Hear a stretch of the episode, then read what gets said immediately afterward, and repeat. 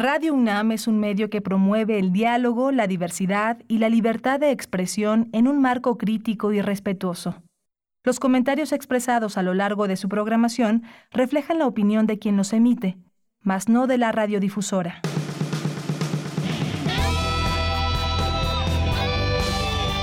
Prisma RU. Relatamos al mundo.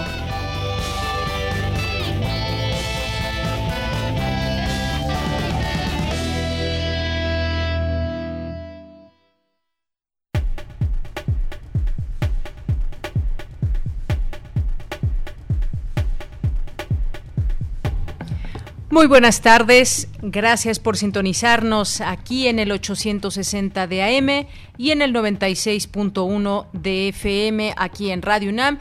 Esto es el programa Prisma RU que se transmite de lunes a viernes de 1 a 3 de la tarde. Les saludamos con muchísimo gusto. Yo soy de Yanira Morán y a nombre de todo el equipo, de todos mis compañeros que hacen posible estas emisiones, le damos la bienvenida y le agradecemos su sintonía. Gracias a ya en cabina, ya se encuentra mi compañero eh, Rodrigo Aguilar, Arturo González, Denis Licea y muchas gracias también en la continuidad de Enrique Pacheco. Pues se alarga la jornada de sana distancia. En un momento tendremos todos los detalles con mi compañera Virginia Sánchez, que todos los días nos pone al tanto de cifras y de lo que nos van informando las autoridades. Hoy el propio presidente López Obrador pues hizo este de acuerdo al cálculo proyectado por los especialistas que se alarga la sana distancia. El 1 de junio estaremos regresando a actividades normales o paulatinamente tras extender la jornada de sana distancia al 30 de mayo. En un momento más le tendremos todos estos detalles con Vicky. Por lo pronto también les comento lo que vamos a tener a lo largo de esta emisión, a lo largo de este programa de hoy jueves 16 de abril del año 2020. Vamos a platicar eh, con el doctor Malaquías López Cervantes, es profesor del Departamento de Salud Pública de la Facultad de Medicina de la UNAM e integrante de la Comisión Científica para atender la emergencia. Vamos a ver qué opina sobre esta determinación de extender la jornada de la sana distancia, algunas otras preguntas que le haremos en torno a cómo ha visto estas acciones, cómo se han llevado a cabo.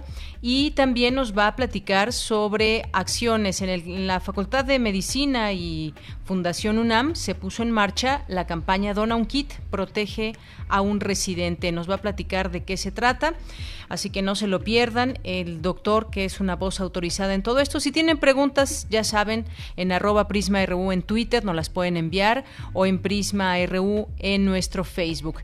Luego vamos a platicar con la doctora Paulina Rivero Weber, que es doctora en Filosofía por la UNAM. Actualmente es directora del Programa Universitario de Bioética de la UNAM Vamos a seguir platicando de esta guía bioética ante la contingencia por la COVID-19, eh, la bioética en el final de la vida, el derecho a morir en paz cómo, qué opina sobre esta guía que se ha dado a conocer y que todavía no está eh, llevándose a cabo, todavía no se está eh, tomando en cuenta estos criterios, criterios, pero se podrían tomar eventualmente. Y vamos a platicar también en la primera hora con Claudia Adet, que es comunicóloga, fotógrafa y activista.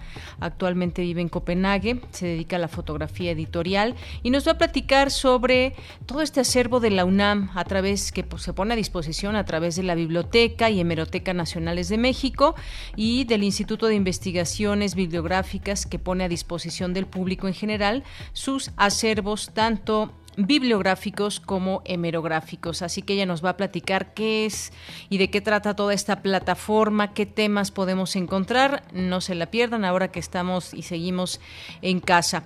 Eh, también vamos a tener ya en nuestra segunda hora, vamos a platicar eh, sobre un libro, un libro, Los hijos de Gregoria que es un libro bastante interesante que eh, pues nos trae entrevistas de una familia y las personas cercanas a ella y de cómo pasan los años y los programas sociales o muchos programas sociales o estas ideas de terminar con eh, la pobreza y la falta de oportunidades no llegan para muchos en este país y esta familia es un ejemplo de ello. Así que vamos a tener esta entrevista ya en nuestra segunda hora. Vamos a tener también hoy eh, Las olas y sus reflujos con Cindy Pérez Ramírez. En esta ocasión nos va a tener una entrevista con Ana Pecova, que es directora de la organización X, acerca de las mujeres en reclusión ante la pandemia de COVID-19 es posible mantener las medidas sanitarias en los centros de reinserción social. Vamos a tener también Cinemaedro con el maestro Carlos Narro. Vamos a tener también Cultura con Tamara Quirós, que va a entrevistar a Cintia García Leiva, directora de Casa del Agua. Así que esto y más no se lo pierdan aquí en Prisma RU. Desde aquí, relatamos al mundo. Relatamos al mundo. Relatamos al mundo.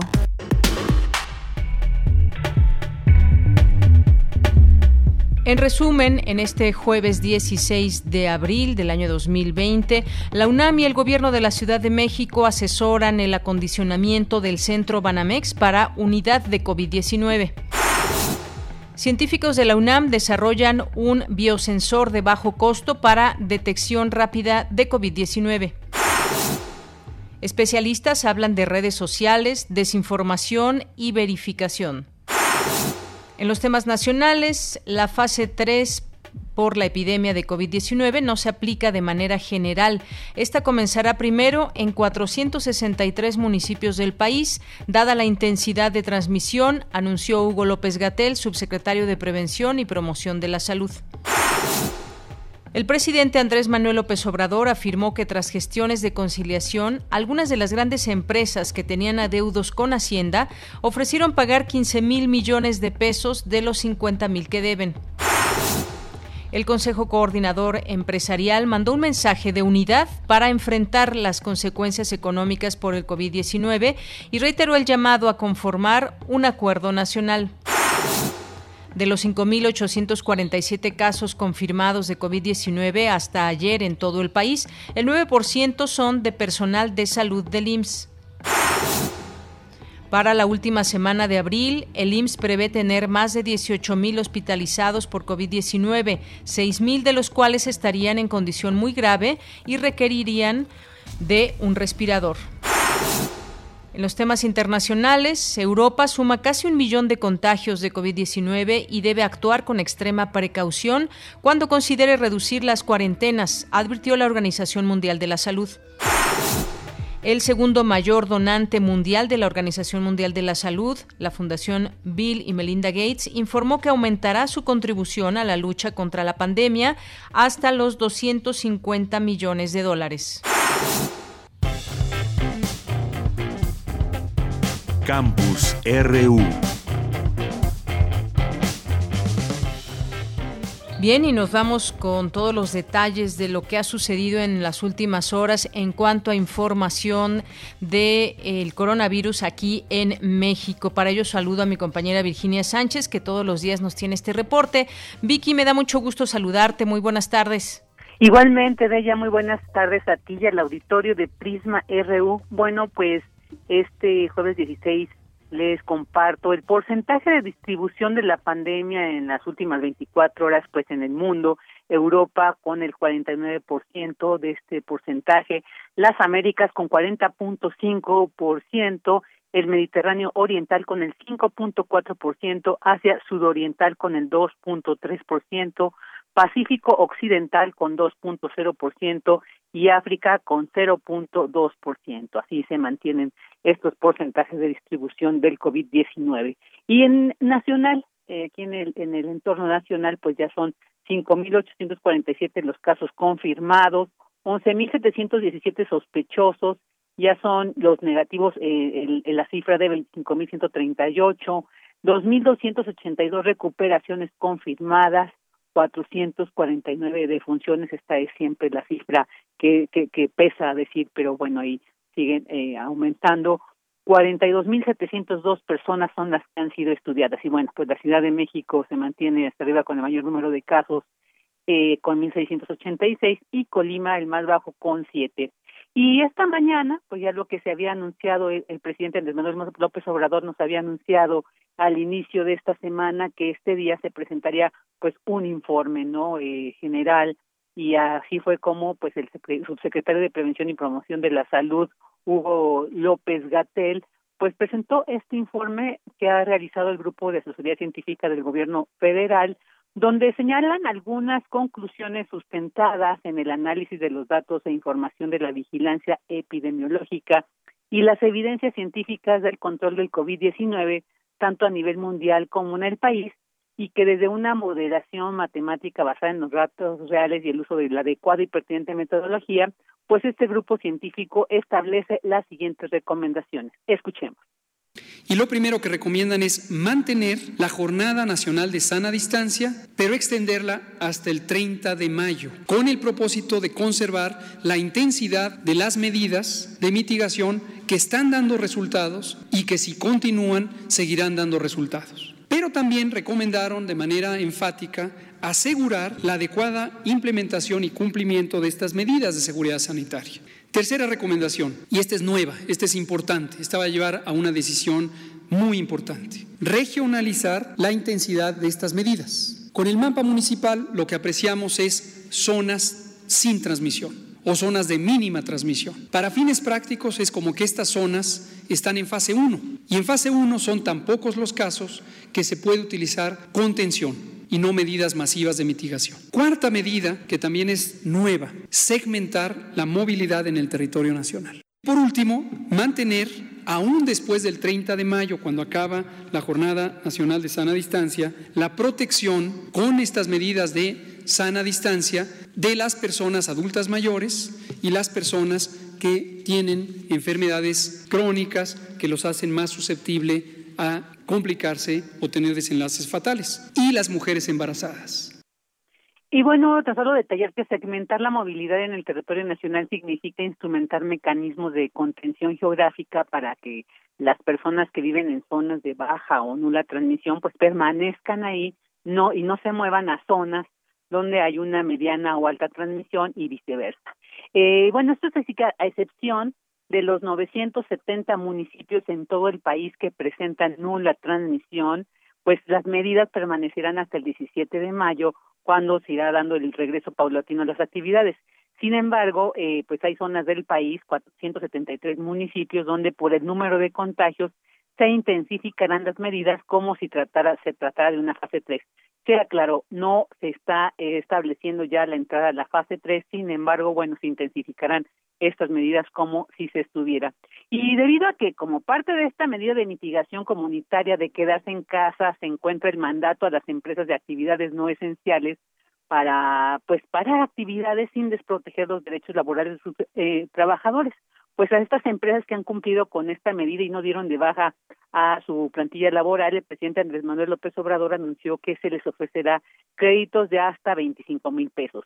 En contraste, el día de ayer López Gatel detalló que el 15% de las empresas que se encuentran en las zonas industriales en diversos estados del país, pues se han negado a cerrar, por lo que el subsecretario de Salud informó cuál será el procedimiento ante esta situación. Escuchemos. A todas las empresas que se niegan a cerrar, se les levanta un acta de inspección en materia de seguridad y salud en el trabajo. ¿Por qué razón? Porque esto da inicio al proceso de sanción. Y la Secretaría del Trabajo, como autoridad competente en materia laboral, da vista a la autoridad sanitaria para que realice el procedimiento correspondiente a la clausura.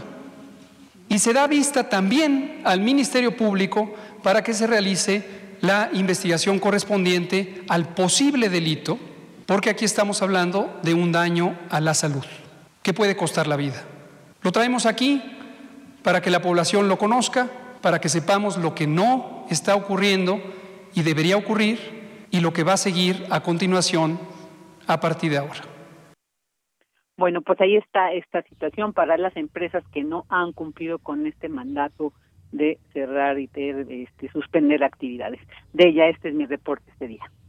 Bien, pues muchísimas gracias Vicky por este reporte. Todavía nos restan pues varias semanas de estar en aislamiento y todo y muy interesante todo esto de qué sucede con las empresas, los créditos, ya también será un tema que pues estaremos discutiendo en este espacio de qué manera abona y apoya a las empresas, pero sobre todo también a mucha gente que depende de ellas. Muchas gracias, Vicky. Gracias. Tan solo solo enfatizar que estas medidas, esta temporalidad que se ha planteado, no como digamos el diseño de esta estrategia nacional, señalaron es sí y solo sí seguimos al, pie las medidas y las recomendaciones establecidas. Esto es muy importante. Así es, Hasta muy luego, importante. Nos escuchamos mañana. Claro que sí, Vicky. Hasta luego. Hasta luego. Bien, pues efectivamente, las medidas que se dictan desde la autoridad, las acciones, debemos acatarlas también como sociedad. Eso es muy importante y lo debemos, lo debemos entender de esa manera. Bien, en, otras, eh, en otros temas que son buenas noticias, que también está ligado a esto de la COVID-19, buenas noticias porque científicos de la UNAM desarrollan un biosensor que detecta de manera rápida, masiva y barata los casos de COVID-19. El propósito de los investigadores del Laboratorio Nacional de Soluciones Bio miméticas para diagnóstico y terapia de la Facultad de Ciencias, encabezados por Tatiana Fiordelicio y Matthew Haudefield, es que en las próximas semanas hospitales y laboratorios de cualquier parte del país puedan implementar este biosensor para hacer pruebas de detección hasta 43 pruebas por placa en un tiempo máximo de 90 minutos, sin necesidad de lectores infraestructura ni máquinas sofisticadas. Pues esta es una buena noticia desde nuestra universidad.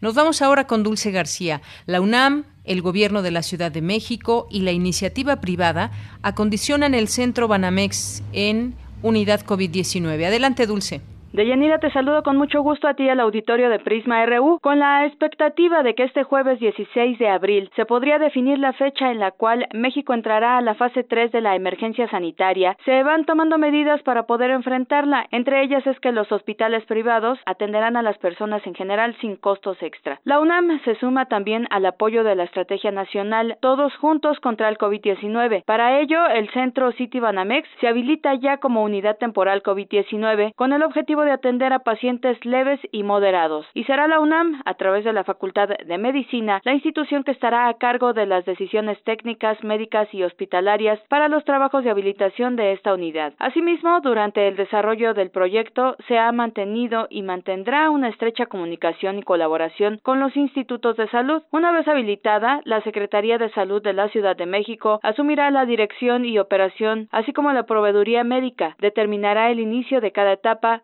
como el procedimiento de valoración e ingreso de pacientes. Esto con el fin de poner su salud en manos de profesionales. La unidad contará con todos los trámites sanitarios exigidos por la regulación. De acuerdo con las conclusiones técnicas más recientes, la unidad temporal COVID-19 tendrá una capacidad máxima de 854 camas para pacientes que requieran oxigenoterapia, 36 espacios de terapia intermedia, áreas necesarias para el desempeño adecuado del cuerpo médico y del laboratorio, así como traslado de pacientes a unidades de cuidado intensivo. Las 15 empresas y fundaciones que participan en esta iniciativa, coordinada en conjunto con Fundación Carlos Slim y la UNAM, exhortan a otros estados del país a que impulsen iniciativas similares para que así se pueda ampliar el alcance de sus acciones en el combate al COVID-19. Hasta aquí el reporte. Muy buenas tardes. Gracias, Dulce. Pues todo esfuerzo es bienvenido en este sentido para eh, atender al mayor número de, de personas posible ante esta situación. Continuamos. Porque tu opinión es importante, síguenos en nuestras redes sociales, en Facebook como Prisma RU y en Twitter como arroba PrismaRU.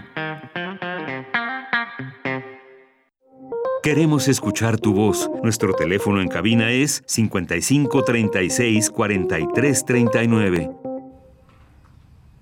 Bien, continuamos, ya está en la línea telefónica. Le agradezco mucho eh, que mm, en un momento más estaremos comunicándonos con el doctor Malaquías López Cervantes, que es profesor del Departamento de Salud Pública de la Facultad de Medicina de la UNAM e integrante de la Comisión Científica para atender la emergencia. Y con él queremos platicar eh, en todo caso, si podemos hacer este enlace sobre lo que han determinado las autoridades, esta extensión de la jornada de sana distancia hasta el 30 de mayo por coronavirus eh, y también lo que está haciendo la Facultad de Medicina, Fundación UNAM, eh, una campaña de protege a un residente, dona un kit, protege a un residente. Bueno, si en algún momento logramos localizarlo, pues estaremos platicando con él sobre este tema, porque sin duda muy importante lo que está pasando en torno al seguimiento que se le da puntual a los contagios, a las personas contagiadas, pero sobre todo irse adelantando a la situación que podemos tener, a los escenarios que podemos tener y que ya bien han explicado las autoridades de salud y que tiene que ver ahora, y hay varios puntos importantes que podemos eh, señalar, que es la regionalización de la intensidad de estas medidas.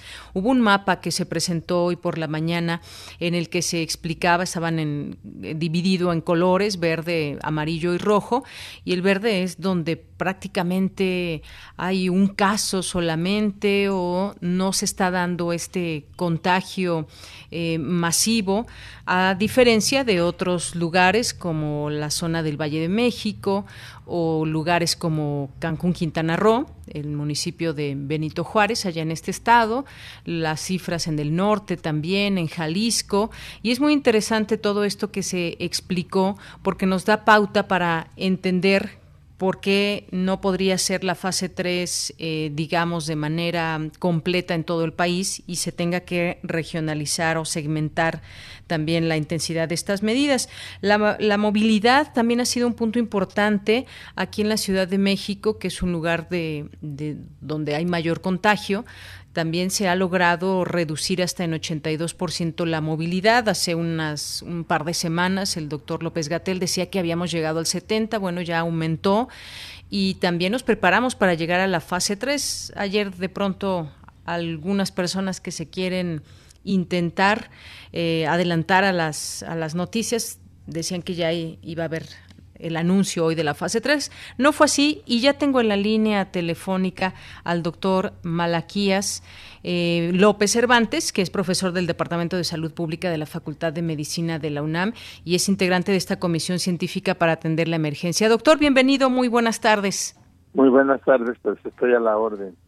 Doctor, el presidente Andrés Manuel López Obrador informó que de acuerdo al cálculo proyectado por especialistas, el 1 de julio estaremos regresando a actividades normales. Eh, ¿Cómo ve estas medidas en relación con los contagios, con la manera en que se ha enfrentado esta situación?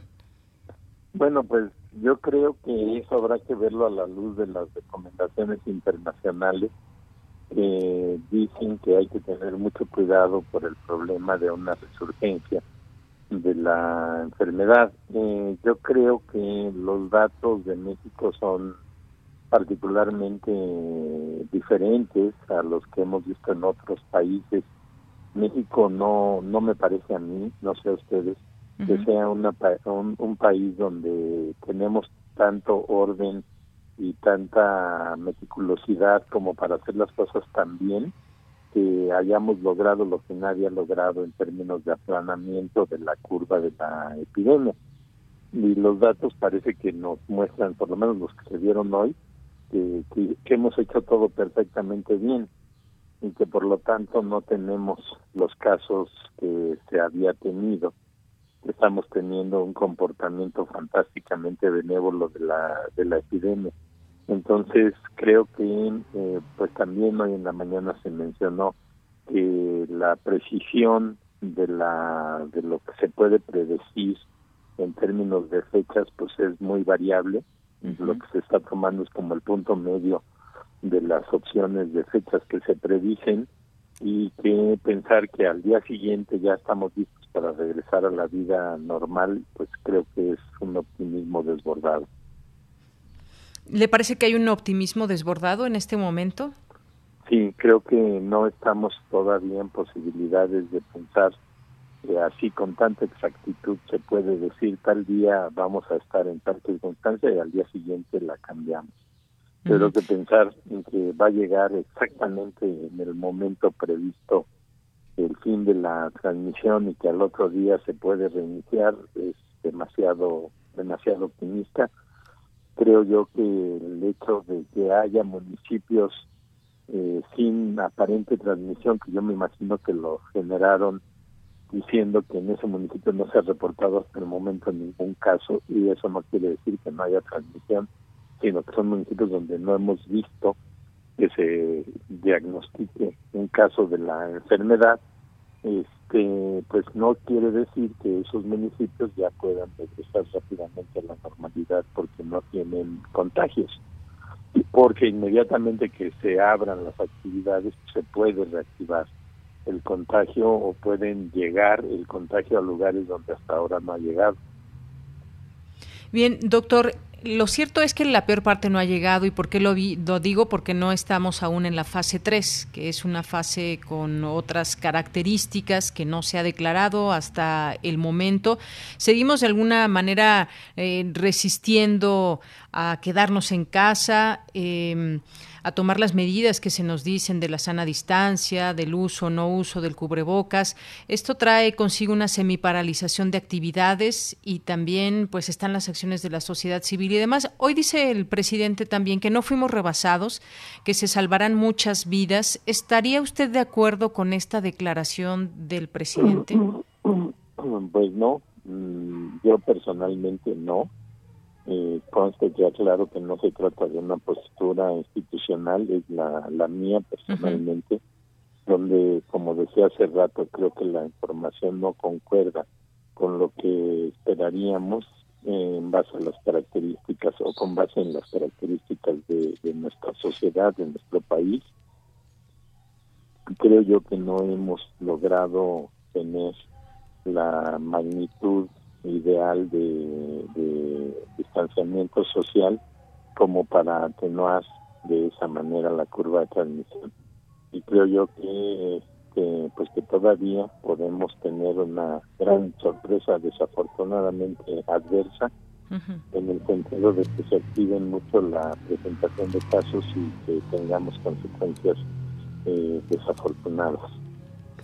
Doctor, en este sentido, si yo me mantengo informada a través de la conferencia mañanera del presidente, pero sobre todo de la conferencia de las 19 horas, y digo sobre todo en ella porque ahí están presentes distintos doctores y autoridades del sector salud, eh, efectivamente yo veo que nos dan una idea de que se está conteniendo el número de contagios, de que se está atendiendo de la mejor manera a los pacientes positivos de COVID-19 y un, un panorama no catastrófico en este sentido. Y hoy justamente que el presidente estuvo con autoridades de salud, el secretario Jorge Alcocer, el subsecretario López Gatel, eh, da esa, se da esa idea de alguna manera que todo está bajo control, aunque pues las cifras siguen subiendo día, día con día. Entonces este puede ser un panorama, eh, como incluso lo han explicado ellos, que no hay nada escrito y que esto pues es lo que hay hasta el momento y ese es el comportamiento. Explicaban, por ejemplo, el tema de del centinela, de cómo pues según las cuentas son mucho más las personas que están contagiadas que las que se están dando en cifras por eh, pues estos elementos que han explicado. ¿Qué, resta a la población en todo esto, doctor?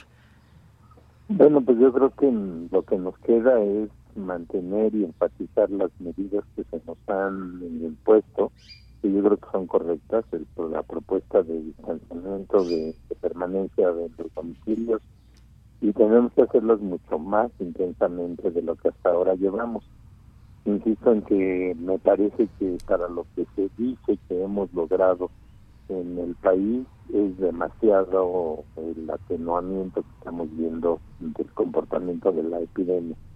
Entonces yo creo que no es, no es realista. Creo yo que en los datos que se presentan cotidianamente hay un cajón un poco grisáceo, eh, un poco opaco, que es el de las pruebas que están eh, están pendientes de darse los resultados. En teoría debemos de tener resultados como en 24 horas. Y cuántos entran a ese a ese cajón en el que se dice que están esperando los resultados y cuándo salen creo yo que está allí como quedándose una parte importante de, la, de las personas que no sabemos qué pasó, si fueron positivos o negativos, y por otra parte, la definición de caso debería ser ya tan específica si una persona tiene signos y síntomas de la enfermedad y aparte tiene insuficiencia respiratoria y a esos son a los que les hace la prueba, casi deberíamos de tener un 100% de pruebas positivas entre todos los que se están mandando y parece lo contrario. Entonces, este, pues a mí me, me suena como que podemos todavía llevarnos sorpresas desagradables. Bien, pues es, es, importante también escuchar estas voces. Como usted dice, es una postura personal, no institucional, pero es bueno también escucharlo en este sentido, eh, una persona también que conoce de estos temas. Y hay acciones también, doctor, encaminadas a seguir apoyando en este escenario. La Facultad de Medicina, Fundación UNAM, pusieron en marcha la campaña Dona un Kit, Protege a un Residente. Me gustaría que nos platicara sobre esto. Bueno, mire, esta es una idea que de algo que creemos que puede eh, contar con la confianza de la sociedad. A través de la Fundación UNAM se pueden hacer estas donaciones y con estas donaciones de manera transparente hacer llegar apoyos a los residentes de medicina para que cuenten con materiales de protección. Ya sabemos que en todas partes del mundo pues han sido precisamente los trabajadores del sistema de salud los que han resultado muy afectados la exposición que tienen a los pacientes en los hospitales es, muy intensa y a pesar de las protecciones se pueden contagiar y tener resultados muy desfavorables.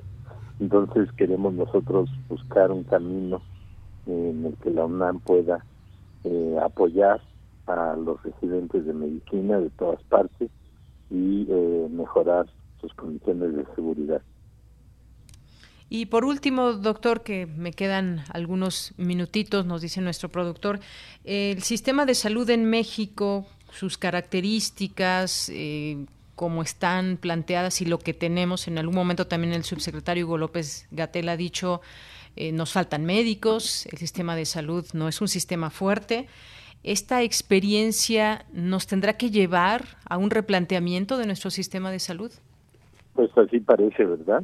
O sea, ¿cómo es posible que teniendo un sistema tan malo, tan inadecuado, fragmentado, donde no se puede contar con atención expedita para toda la población del que se ha dicho todo lo peor, ¿no? Está en ruinas. Después resulta que está funcionando tan bien que minimiza el número de muertes y los resultados adversos de la epidemia, pues parecería que, que no era tan cierto, ¿no? está funcionando mejor de lo que uno se imaginaba.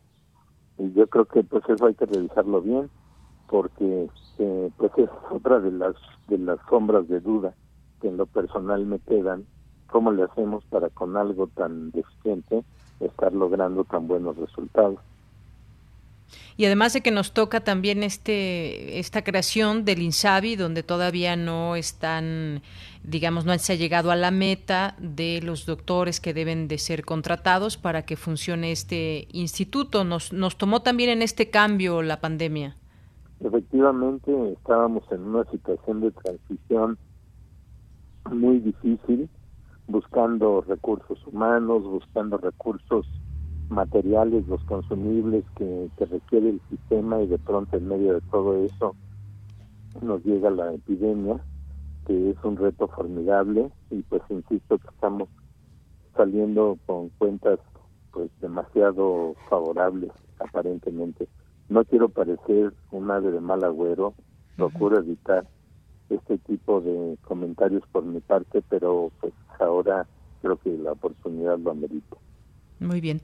Doctor, le agradezco mucho esta conversación aquí en Prisma RU de Radio UNAM. Yo agradezco la invitación. Muy buenas tardes. Gracias. Fue el doctor Malaquías López Cervantes, profesor del Departamento de Salud Pública de la Facultad de Medicina de la UNAM e integrante de la Comisión Científica para atender la emergencia. El caso es que hay que cuidarnos, hay que cuidarnos y está mucho en nuestras manos el poder hacerlo. Continuamos. Porque tu opinión es importante, síguenos en nuestras redes sociales, en Facebook como Prisma RU y en Twitter como arroba PrismaRU. Queremos escuchar tu voz. Nuestro teléfono en cabina es 55 36 43 39. Bien, y ya tengo en la línea telefónica, le agradezco, nos toma esta llamada hoy en este jueves 16 de abril a la doctora Paulina Rivero Weber, que es doctora en filosofía por la UNAM, actualmente es directora del programa universitario de bioética de la UNAM. Doctora Paulina, le saludo con mucho gusto, muy buenas tardes. Muy buenas tardes, señora, ¿cómo le va? Muy bien, muchas gracias. Pues eh, hace unos días el Consejo de Salubridad General en México hizo pública la Guía Bioética de Asignación de Recursos de Medicina Crítica, un documento en el que básicamente se establecen aquellos criterios científicos y éticos en los cuales se debe atender a los pacientes. Y en esta guía se establecen recomendaciones para determinar qué paciente será sujeto a los recursos del sector salud eh, que en el momento se encuentren disponibles. Eh, ¿cómo, ¿Cómo se define esta mm, ética, estos criterios éticos y científicos, doctora, y pues su opinión evidentemente sobre esta guía? Sí, cómo no. Bueno, hay diferentes criterios que pueden ser tomados en cuenta, hay diferentes guías en todo el mundo. esta guía que usted menciona, de hecho, fue elaborada eh, pues por algunos miembros del Colegio de Bioética de manera personal, porque no no hubo consenso entre todo el Colegio de Bioética al cual yo también pertenezco. Entonces, este, yo no firmé, por ejemplo, pero bueno, algunos miembros del Colegio de Bioética la elaboraron y les pareció adecuada y esta guía pues un poco lo que sorprendió a todos fue que se subió a la página del Consejo de Salubridad General y se subió cuando todavía mm, pues no se había convocado no a, una sesión del pleno del consejo para analizarlo y para llegar a un acuerdo. Entonces eh, el secretario del consejo ahora nos dice que eh, eh, el doctor Santos Preciado perdón nos dice que que es un borrador no entonces, sí, de hecho, em, hay muchos otros criterios que podrían incluirse en la guía que no están incluidos. Hace falta mm, trabajarla mucho todavía y pues sí no se debió de haber subido a la página de, pues de las del Consejo de Salubridad General, ¿no? Faltaban todavía más eh, más debate, más discusión, más criterios a tomarse en cuenta. Completamente. Mire, básicamente por ejemplo, eh, se, remarca demasiado aspectos como la edad, por ejemplo, cuando realmente hay muchos otros aspectos que pueden ser muy importantes eh, antes de la edad, ¿no? Por ejemplo, si la persona quiere vivir o si la persona está deprimida y el solo hecho de estar en esa situación no le va a ayudar a salir adelante, ¿no? Bueno, si tenemos una persona que le está echando todas las ganas para salir y otra que nos está diciendo ya no puedo más, bueno, pues ese es un criterio importante, ¿no? O si la eh, el individuo que empata con otro y solo hay un respirador y tienen la misma edad y tienen toda la calificación igual, eh, bueno, pues habría que ver, por ejemplo, si hay un, un grupo de miembros de la sociedad que dependen económicamente de uno, ¿no? Y el otro no, no, no tiene hijos y no tiene ninguna. También es un criterio cuestionable, pues, pero a lo que quiero decir es, hay muchas cosas que se pueden tomar en cuenta antes de llegar a la propuesta de, de, de desempatar lanzando una moneda al aire, que es lo que propone este documento, es una barbaridad. Que ya sería, digamos, en últimos casos, ¿no? Eso de la moneda. No, yo creo que la moneda al aire en estos casos no es válida. ¿No debe existir? Yo creo que no. Yo creo que el último criterio debería de ser que el propio médico intensivista eh, eh, echara un último ojo a las historias eh, clínicas, viera físicamente, no hiciera un diagnóstico clínico rápido del estado emocional de ambas pacientes o de ambos pacientes. Y como le decía yo, si hay uno que dice yo me comprometo a sobrevivir, tengo quien me apoye, después de, este tratamiento. Y hay otro que dice yo ya no puedo más por favor yo ya ya no quiero más. Bueno antes que la moneda al aire está eso no que moneda al aire cómo voy a aceptar que se echen un volado cuando se juega una vida a quién a quién le toca un respirador. Esto verdaderamente no aplica en este caso, ¿no? Pero bueno, eh, yo comprendo que hay gente que, que consideran que sí aplica, me, me parece que son pues opiniones respetables, pero si tiene que consensuarse, si es necesario que el, el, Consejo de Salud General eh, nos, bueno, llame a todas las personas involucradas y realmente eh, den lineamientos coherentes, adecuados. Yo no creo que se requiera tanto una guía estricta, como más bien lineamientos que apoyen al médico, que le den seguridad, que los pueda usar. Eh, otro error del documento, desde mi punto de vista, es plantear la posibilidad de tener un comité de tres personas. Mire, Deyanira, en el momento en que hay una emergencia, en lo que juntamos a las tres personas ya se murieron los dos pacientes. O sea, estamos hablando de una situación de emergencia. Entonces creo que hay que tener lineamientos más que una guía estricta, ¿no? Pero pues sí. es muy preocupante porque pues el documento se tendría que trabajar y se tendría que trabajar ya. Ya, porque lo cierto es que pueda darse la situación en que no alcancen las camas, en que no alcancen los respiradores y todos los insumos necesarios para atender a todos y cada uno de los pacientes de la mejor manera. Por eso digamos que se tiene que hablar de esto, por eso se crea esta guía, pero definitivamente pues hay una polémica, médicos, científicos, especialistas en el sector salud. Hemos visto los casos también eh, que hay que llegar a decisiones difíciles. Eh, se ha, pasado ya en España, en Italia o en China, que se ha llegado a decidir a qué tipo de pacientes se les atiende y a cuáles no. Sí debe existir la guía, pero con otras características, doctora. ¿Cómo, cómo entenderlo? Yo creo que debe de existir, eh, más que una guía estricta, una serie de lineamientos básicos que orienten al médico, ¿no? Eh, para que él pueda llevar a cabo lo que él sabe hacer, porque un médico intensivista sabe tomar estas decisiones, ¿no?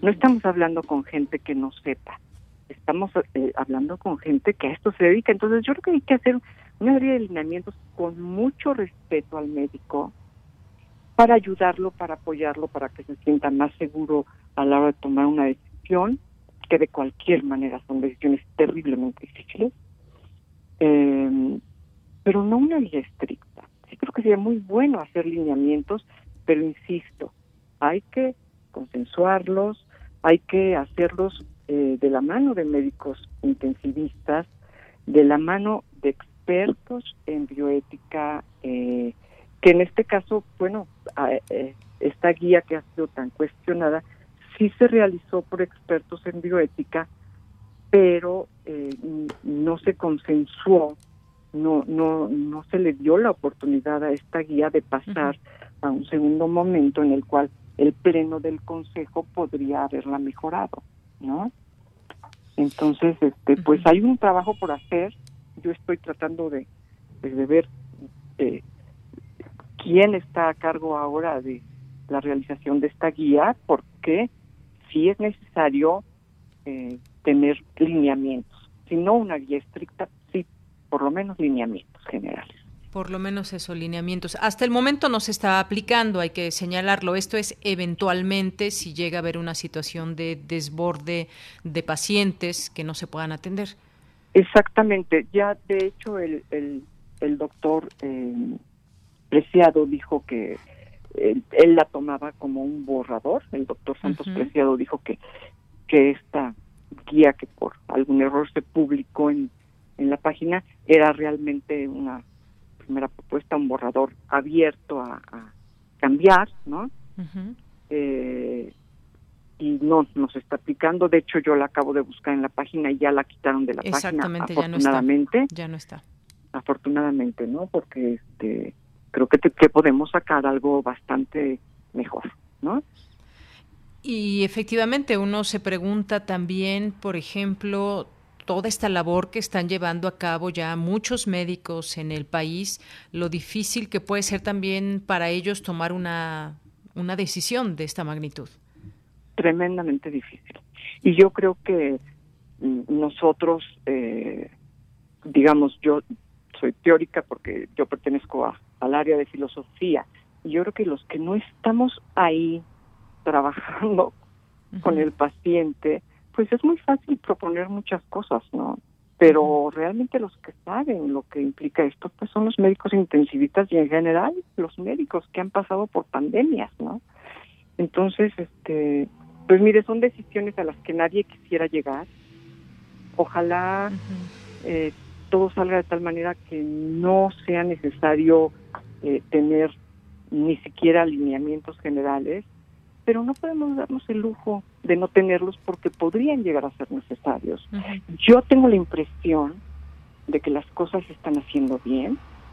Yo tengo la impresión, espero que sea correcta, tengo la impresión de que se ha logrado esto que ha mencionado tanto el doctor López Gartel, que es aplanar la curva.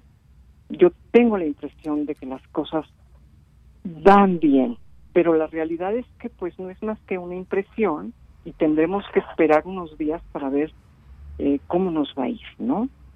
Entonces sí hace falta tener estos lineamientos, sí hace falta trabajarlos y pues por supuesto, yo creo que habemos muchos universitarios que estamos dispuestos a colaborar eh, para lograrlo, ¿no? Sobre todo escuchar también el conocimiento y esas voces de muchas personas, porque también leo hoy en los medios que defensores de derechos humanos, constitucionalistas y especialistas en temas de salud consideran que esta guía bioética de asignación de recursos de medicina crítica, en la que se le da prioridad a los jóvenes con coronavirus sobre los adultos mayores, tiene ambigüedades que podrían derivar en decisiones arbitrarias e injustas para la población. Imagínese usted, me imagino yo, la gente que nos esté escuchando, adultos mayores, que pues estén escuchando todo esto debe ser muy duro. Muy duro, muy duro. Y bueno, me decía recientemente un colega médico, eh, bueno, si me llega una persona de 65 años que es una eminencia, que está eh, desbordando eh, creatividad en beneficio de todo el país, y me llega un chico, no sé, un joven de, de 30 años que es este hijo de un narcotraficante o qué sé yo, este, un delincuente a lo mejor. Pues caray, yo comprendo, de lo que se trata es de no discriminar, pero el hecho de elegir entre dos pacientes que requieren respirador cuando solo hay uno, requiere discriminar, es, es, es hay que discriminar a cuál de los dos, hay que discernir a cuál de los dos se le va a dar. Entonces, bueno, lo que tenemos que hacer es no discriminar nunca por razones de raza, nunca por razones económicas, jamás por razones eh, eh, de clase social. claro, el derecho a la salud es universal. Claro, por supuesto, pero cuando no alcanza para todos, y hay factores que son bastante más justos, para tomar una decisión que lanzar una moneda al aire, caray. Es, aquí esto no aplica, no puede aplicar. Eh, no puede aplicar, tenemos que lograr, eh, y creo que podemos hacerlo, una serie de lineamientos bastante más justos y más adecuados. Sin lugar a duda, eh, esto puede ser. Ahora, lo mejor de todo, como usted decía, sería que no tengamos que necesidad de llevar a cabo esta este discernimiento, que todos nos queremos en casa para que realmente en, aplanemos por completo la curva y no se junte tanta necesidad al mismo tiempo, ¿no? Por eso es importante que la gente entienda que lo que haga ahorita, las consecuencias las va a poder ver dentro de 14 días o tal vez antes. Pero es muy importante, si tenemos la necesidad de salir porque no nos queda de otra, hacerlo con toda la responsabilidad, con toda la responsabilidad. escuchar los llamados que nos están haciendo, lavarnos las manos de la forma en que se nos ha indicado cada hora, de cierta manera, desinfectarnos, usar un tapabocas, Eh, aquí hay un poco de discusión, pero la realidad es que está comprobado que el uso de tapabocas sencillos, no hace falta N95, esto es verdad, pero tapabocas sencillos ayudan mucho cuando los usa toda la gente. bueno, pues ya va a ser este, obligatorio para el transporte público a partir de mañana. Eso, eso es una, a mí me parece eso una maravilla. Y ojalá la gente que tenga la posibilidad de adquirir unos lentes de estos que venden en a 20 pesos, este, que no tienen aumento, que no tienen nada, ojalá mm, se puedan poner unos lentes de plástico, ¿no? Eh, le protegen los ojos, ¿no? Este, tenemos que ser muy responsables porque no estamos nada más cuidando nuestra propia vida, estamos cuidando la vida de todos los que nos rodean. Claro. De todos. De nuestra familia, donde hay adultos mayores, de nuestros amigos, de nuestros compañeros, de, mucha gente. Exactamente, hasta del que pasa junto a nosotros sin que lo conozcamos, que si le tocó un estornudo, pues no es lo mismo con un tapabocas que sin un tapabocas, ¿no? Entonces creo que sí tenemos que, que en esto ser de veras muy responsables, muy unidos, no salir de casa más que verdaderamente cuando no se puede evitar, cuando no hay de otra, ¿no? Y si, y si sí se puede evitar, pues no salir, no salir.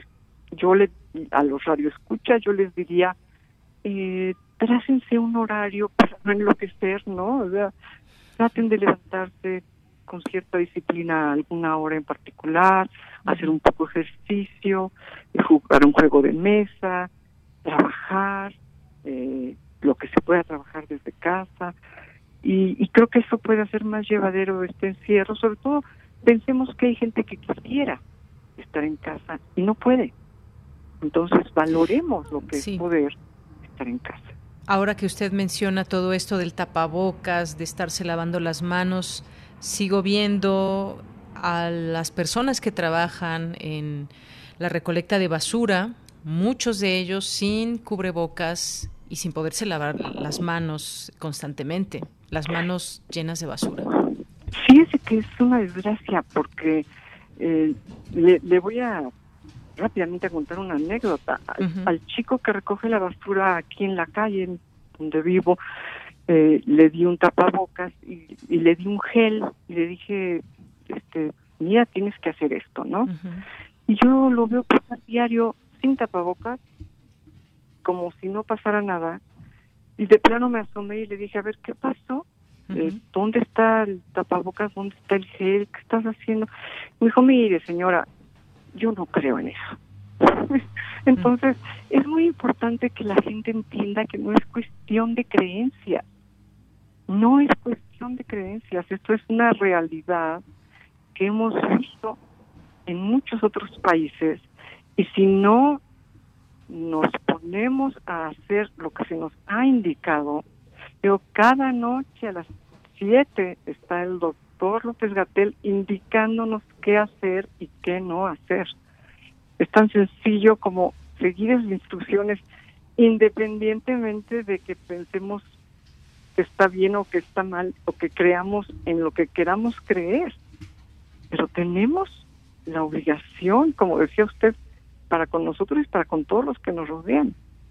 No es una cuestión de creencias, es una enfermedad real. Muy real. Doctora, pues se nos acaba el tiempo. Le agradezco mucho estos minutos con Prisma RU en los micrófonos de Radio UNAM. Gracias por esta conversación que pues también nos da pauta para entender qué está pasando en nuestro en nuestra inmediatez, nuestra realidad, lo que nos va eh, demandando entre todos. Este es un trabajo entre todos. Las autoridades llevan una pauta, pero también la, la sociedad tiene, tiene obligaciones. Muchas gracias. Completamente, doña Gracias a usted. Hasta luego. A cuidarnos. Hasta luego a cuidarnos, doctora. Muchas gracias a la doctora Paulina Rivero Weber, doctora en filosofía por la UNAM. Actualmente es directora del programa universitario de bioética de la UNAM y estos temas que ya nos platicaba y que yo aquí leyendo distintos medios informativos dan cuenta de las opiniones en torno a este esta guía de bioética. Edgar Cortés, por ejemplo, una entrevista que que trae aquí el Universal, integrante del Instituto Mexicano de Derechos Humanos y Democracia, dice que la guía publicada en, en, un contexto de emergencia sanitaria debe tener criterios que respeten los derechos de los pacientes y vio su implementación como el principal reto a qué pláticas y debates nos estamos enfrentando en todo esto. Bien, pues antes de irme al corte, quiero hacerles una recomendación. Como ustedes saben, eh, Cultura UNAM nos tiene muchas, muchas actividades que se pueden hacer en casa, muchas actividades en línea y muchas recomendaciones también que escuchar. Aquí en Radio UNAM también tenemos un podcast y hoy les vamos a recomendar el cine y la crítica. Dentro de la oferta de Cultura UNAM en casa, los invitamos a visitar el podcast de nuestra casa de Radio UNAM, donde podrán escuchar más de 20.000 programas sobre los temas más variados. Ahí también encontrarán algunas de las series emblemáticas de la emisora, como es el caso de El cine y la crítica de Carlos Monsiváis. Esta serie data de finales de los años 60, es un ensayo de improvisación sobre la realidad mexicana y sus valores del que el propio Monsiváis dijo que si bien en un principio fue un programa de crítica de cine, luego se convirtió descaradamente en un fluir de sátiras, parodias y choteos hechos por un grupo de actores de primera. En el podcast hay más de 100 programas a tu disposición en las voces del propio Monsiváis y de actores de primera de primer orden como Claudio Obregón, Rolando de Castro, Nancy Cárdenas, Lilia Aragón, entre muchos más. Busquen el cine y la crítica en radiopodcast.unam.mx. Escuchemos un fragmento con el estilo inconfundible de Carlos Monsiváis. Antología de la frase nacional celebérrima.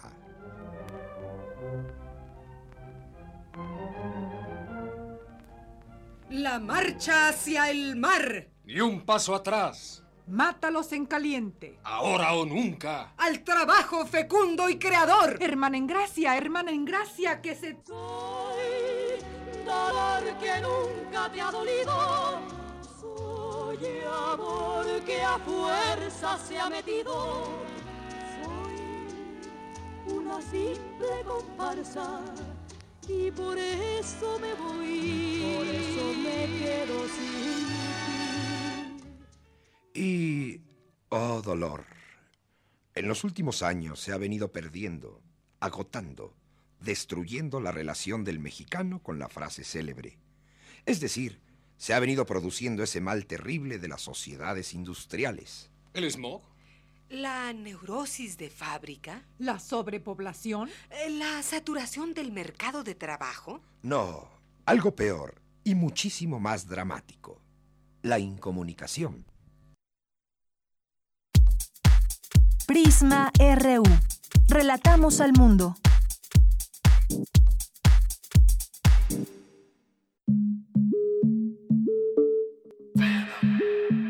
La palabra prostitución es una palabra que ha ido con el tiempo generando un estigma. Las mujeres estamos divididas en decentes y putas o decentes y prostitutas y las mujeres que se dedican hoy en día al comercio sexual prefieren ser nombradas trabajadoras sexuales y no prostitutas. Lleva contigo los temas que están cambiando al mundo. Mi orientación sexual es gay, en pareja por 12 años, como una familia realmente, como lo que somos, una familia con mascotas y con todo. Nos ha ido bien. Escuchar y escucharnos. Construyendo igualdad. Un programa de Radio UNAM y el Centro de Investigaciones y Estudios de Género. Entra a www.radiopodcast.unam.mx y encuentra las cinco temporadas. Radio UNAM, experiencia, sonora. Hola, soy Shelha y estoy en descargacultura.unam. Escucha. La nueva serie de bioética, a cargo de la doctora Paulina Rivero Weber que la bioética es el estudio de las relaciones éticas que los seres humanos debemos establecer con el resto de los seres vivos y con aquellos que, sin estar vivos, sostienen la vida del planeta en su conjunto para lograr armonía y equilibrio en el mundo www.descargacultura.unam.mx Te acompaña a donde quieras. Para proteger la salud de todas las personas y siguiendo las recomendaciones de las autoridades sanitarias, los módulos del INE suspenderán su servicio hasta nuevo aviso. Nuestros módulos atienden diariamente decenas de miles de ciudadanas y ciudadanos a lo largo y ancho del país, por lo que de esta forma evitaremos que sean un punto de contagio del nuevo coronavirus. Encuentra más información en INE.mx. Para protegernos, contamos todas, contamos todos. INE.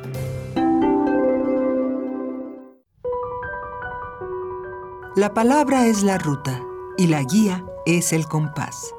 Ningún poema está completo sin una buena plática. Escucha los ejemplos más relevantes de la poesía a través de la voz de sus autores en Al compás de la letra, un espacio para la creación literaria con María Ángeles Comezaña. Todos los jueves a las 18 horas por el 96.1 de FM. Hay libros no impresos que viven en boca de sus autores. Radio UNAM. Experiencia sonora.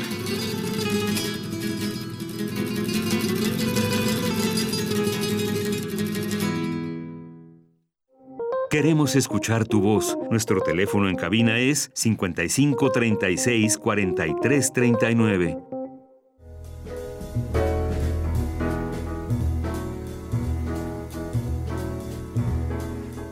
Comunidad resiliente. Hoy más que nunca es imprescindible hablar de resiliencia. Algunas palabras e ideas que se asocian a este concepto son flexibilidad, adaptación, resurgimiento, resistencia, confrontación y capacidad.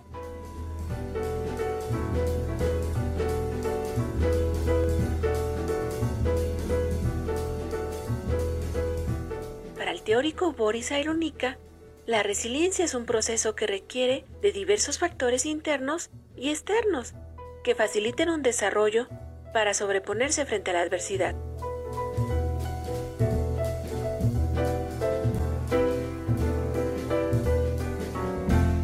La resiliencia posibilita la construcción de una nueva forma de concebir, conceptuar y permitir ser.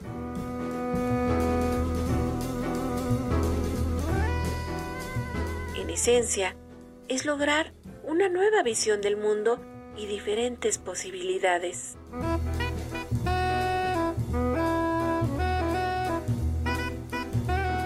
Doctora Carla Salazar Serna.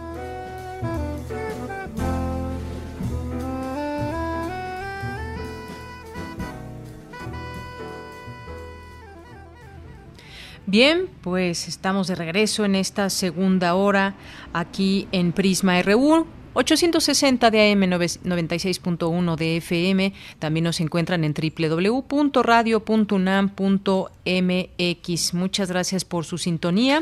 Y quiero recomendarles también el sitio del CIALC. Tenemos ya esta publicación a través de nuestras redes sociales, las redes también mismas del Centro de Investigaciones sobre América Latina y el Caribe. El CIALC Digital, porque está poniendo a disposición distintos materiales eh, temas de nuestra historia, las independencias hispanoamericanas es uno de los títulos que además se encuentra alojado en Radio UNAM, justamente en nuestra página. Ahí ustedes, si buscan en nuestras redes sociales, ahí le dan clic y los lleva directamente a estos sitios. También tenemos un artículo muy interesante que nos eh, que envían a través de estas informaciones. Filosofía paraguaya contemporánea. Está también un repositorio de Leopoldo Sea tenemos también por aquí una visita virtual de museos, el Museo de Bellas Artes de Santiago de Chile, por ejemplo, eh, en Sudamérica, también en música de Argentina, cuatro palabras, también aquí de la orquesta de Juan de Arieno. Eh, tenemos aquí también algunos libros que pone a disposición el CIALC, que están ahora eh, abiertos para todos ustedes. Memoria de América Latina y el Caribe, Julio Cortázar, una entrevista con Joaquín Soler Serrano. Tenemos también actividades y convocatorias. Está la convocatoria al Premio Internacional Doctor Leopoldo Sea a la mejor tesis de posgrado.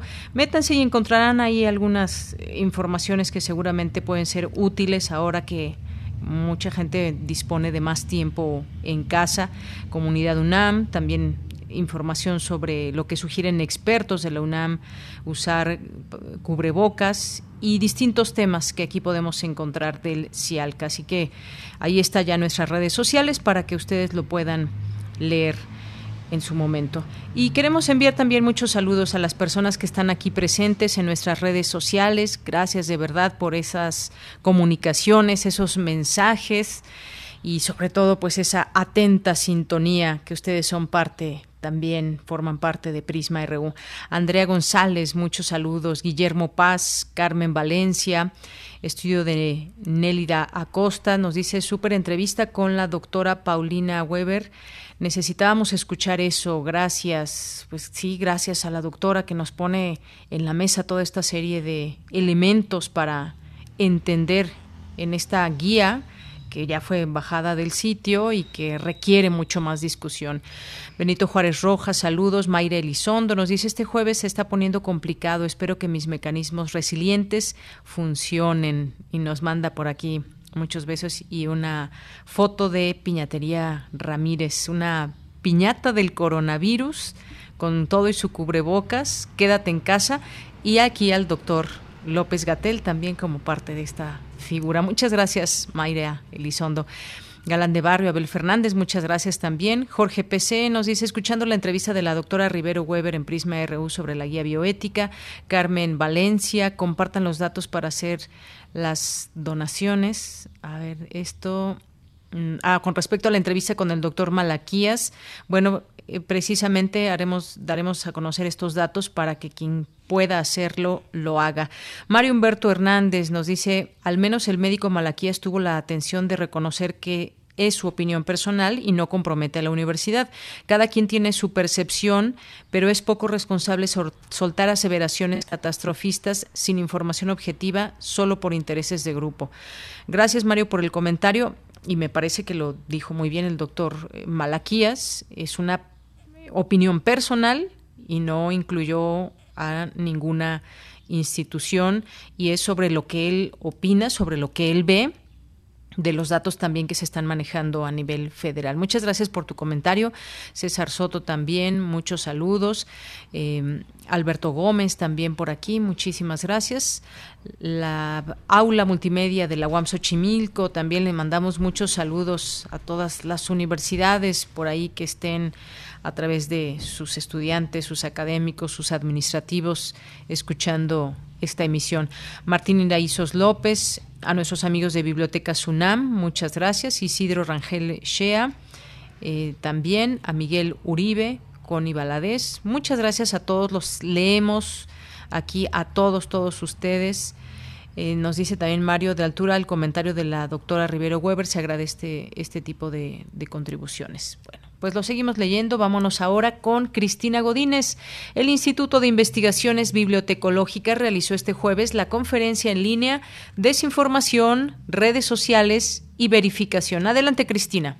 Deyanira, muy buenas tardes. Un saludo para ti para el auditorio de Prisma RU. En este foro, organizado por el Instituto de Investigaciones Bibliotecológicas y de la Información, participó Jonathan Hernández de dicho instituto. Él abordó el tema de la desinformación que vivimos en medio de esta crisis de salud. Vemos por lo menos, digamos, una inusitada cantidad de información que circula hemos visto cuando hay temporada de crisis, también es una temporada de incertidumbre. Y esta incertidumbre también se refleja en la información que circula. Entonces, como nunca, hemos estado viviendo una etapa de desinformación en el mundo, sobre todo con el, coronavirus, de diferentes latitudes, en México, en Estados Unidos, en todos los países. Cada quien está haciendo sus guerras, sus batallas, cada quien tiene eh, su información, sus datos, sus propios testimonios, etcétera. La investigadora Estela Morales se refirió al uso de la información y la conducta social. Estamos hablando de la desinformación, pero esta desinformación viene de un grupo social que tiene esa conducta social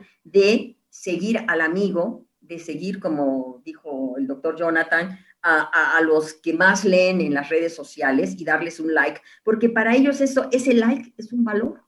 Es un valor que para otro grupo social no lo es, pero eso nos va dando una conducta social hacia la enfermedad y hacia la información y hacia la desinformación. Entonces, por eso yo creo que la conducta social se debe de tomar en cuenta para todo esto que estamos viendo. En tanto, Carlos Piña de la Universidad Veracruzana dijo que las redes sociales son cajas de resonancia. Hoy las redes sociales se extrapolaron a la parte digital y hoy las redes sociales y este sentido de pertenencia a un grupo ocasionan este tipo de cosas. Nosotros sabemos que está mal, nosotros incluso nos sentimos mal tuiteando este tipo de, de tendencias pero pertenecer a un grupo nos hace creer que estamos dentro de un contexto, dentro de una tendencia que no necesariamente es verdadera. Y entonces ahí es donde podemos tener esta polarización, este choque por este mismo sentido de pertenencia Dianira, este foro forma parte de la serie Información Viral y las personas que deseen conocer más sobre los temas pueden ver el video en la página del Instituto de Investigaciones Bibliotecológicas y de la Información. Este es mi reporte. Muy buenas tardes. Gracias, Cristina Godínez. Muy buenas tardes. Vámonos ahora a la siguiente sección, las olas y sus reflujos, con Cindy Pérez Ramírez, que nos presenta una entrevista con Ana Pecova, directora de la organización X, acerca de las mujeres en reclusión ante la pandemia de COVID-19. ¿Es posible mantener las medidas sanitarias en los centros de reinserción social? Adelante. Las olas, y sus reflujos.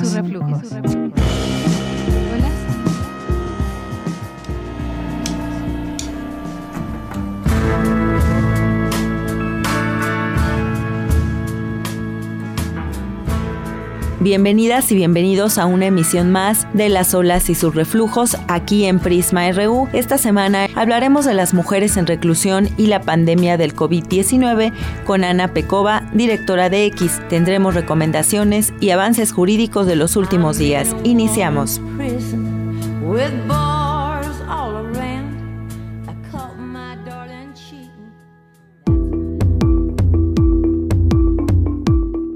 En estas últimas semanas hemos platicado de cómo la pandemia del COVID-19 impacta a las mujeres. Hoy haremos un análisis de cómo podría generar condiciones especialmente graves para aquellas privadas de la libertad, ya que en la gran mayoría de las cárceles del país hay sobrepoblación, hacinamiento y falta de medicinas, agua y artículos de higiene personal, lo que deja abierta la posibilidad de un contagio masivo. Recordemos que el 46% de los internos comparte celda con más de 5 personas y 37% con más de 15 personas, mientras que el 12% incluso tiene que compartir la cama con otros reclusos. Asimismo, el 30% no tiene acceso al agua potable, lo que obstaculiza el lavado de manos frecuente que se recomienda para evitar el contagio del COVID-19.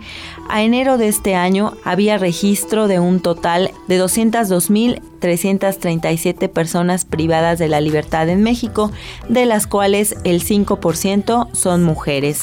El pasado 7 de abril, la Secretaría de Salud presentó el protocolo de atención del COVID-19 al interior de los centros federales de reinserción social, que consiste, además de la sana distancia, en las siguientes medidas. Campañas para promover la higiene, considerar la posibilidad de evitar o restringir las visitas, identificación temprana de casos, aislar a contagiados, en casos graves, política de traslado a hospitales.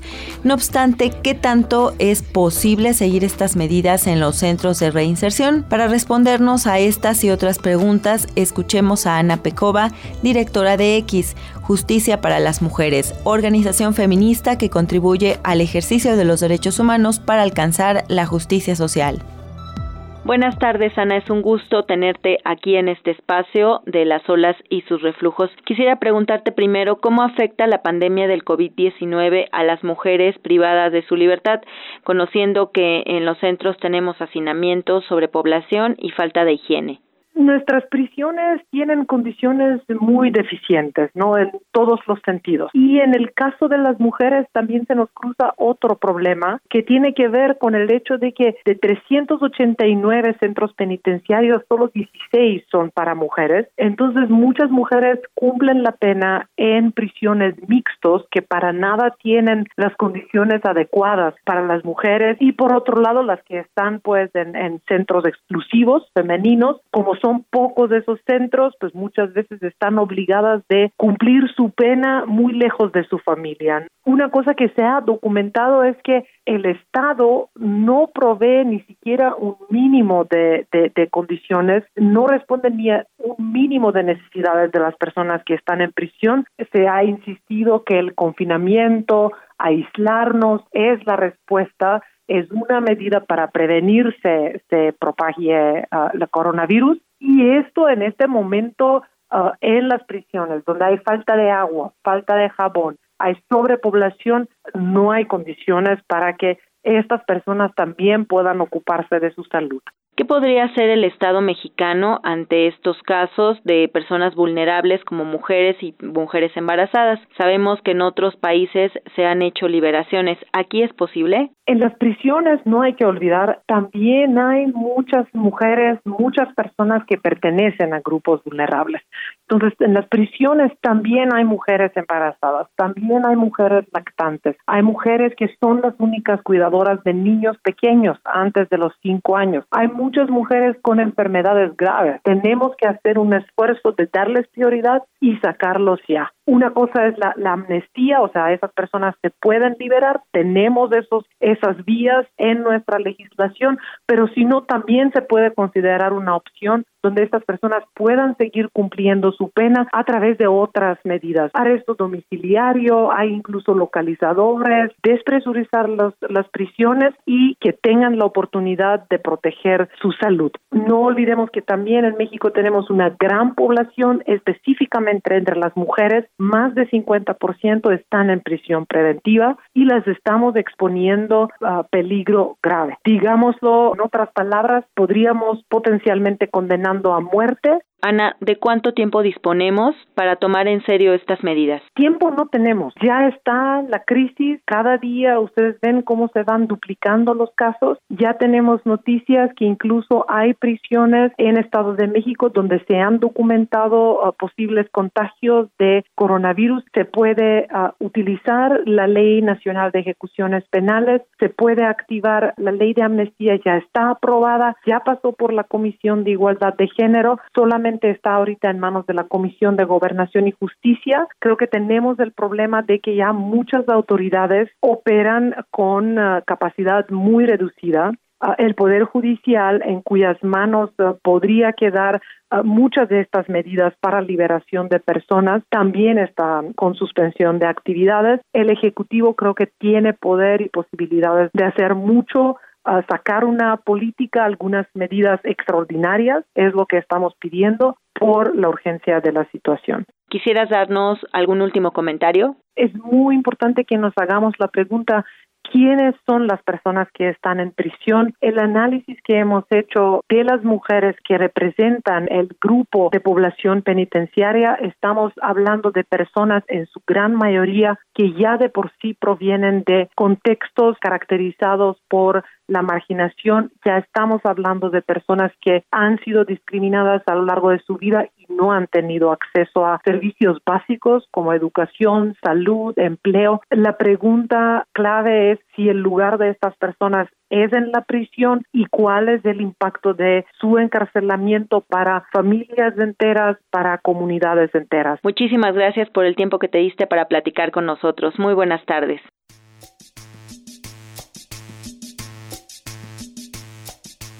Esta semana les recomendamos el documental Nos Pintamos Solas, de Mariana Rivera García y Marisa Belaustegui Goitia. La obra es un registro audiovisual sobre un grupo de 50 mujeres del penal de Santa Marta, Catitla, que usaron temas centrales como la esperanza, la fuerza y el tiempo para tomar en los muros del penal y con ellos la palabra.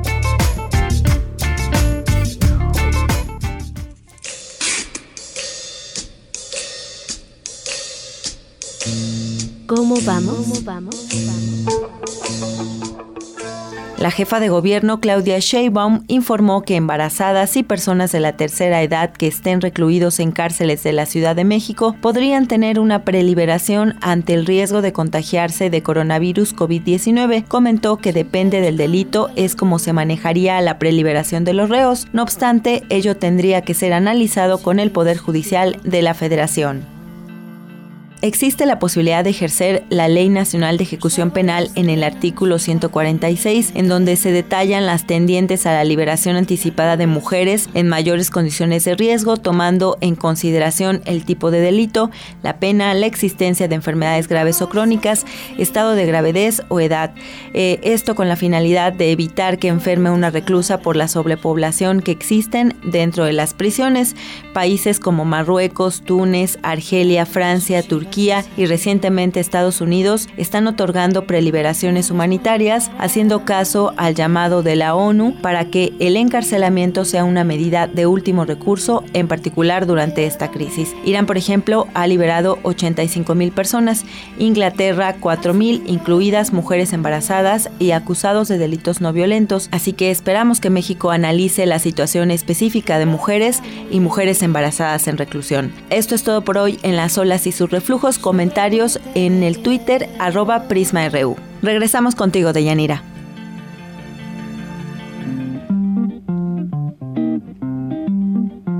Las olas, Las olas y sus reflujos. Y sus reflujos.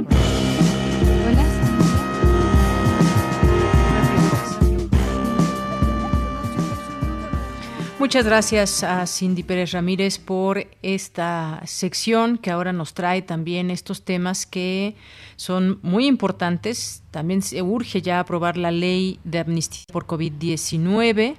Eh, se urge al Senado de la República a votarla.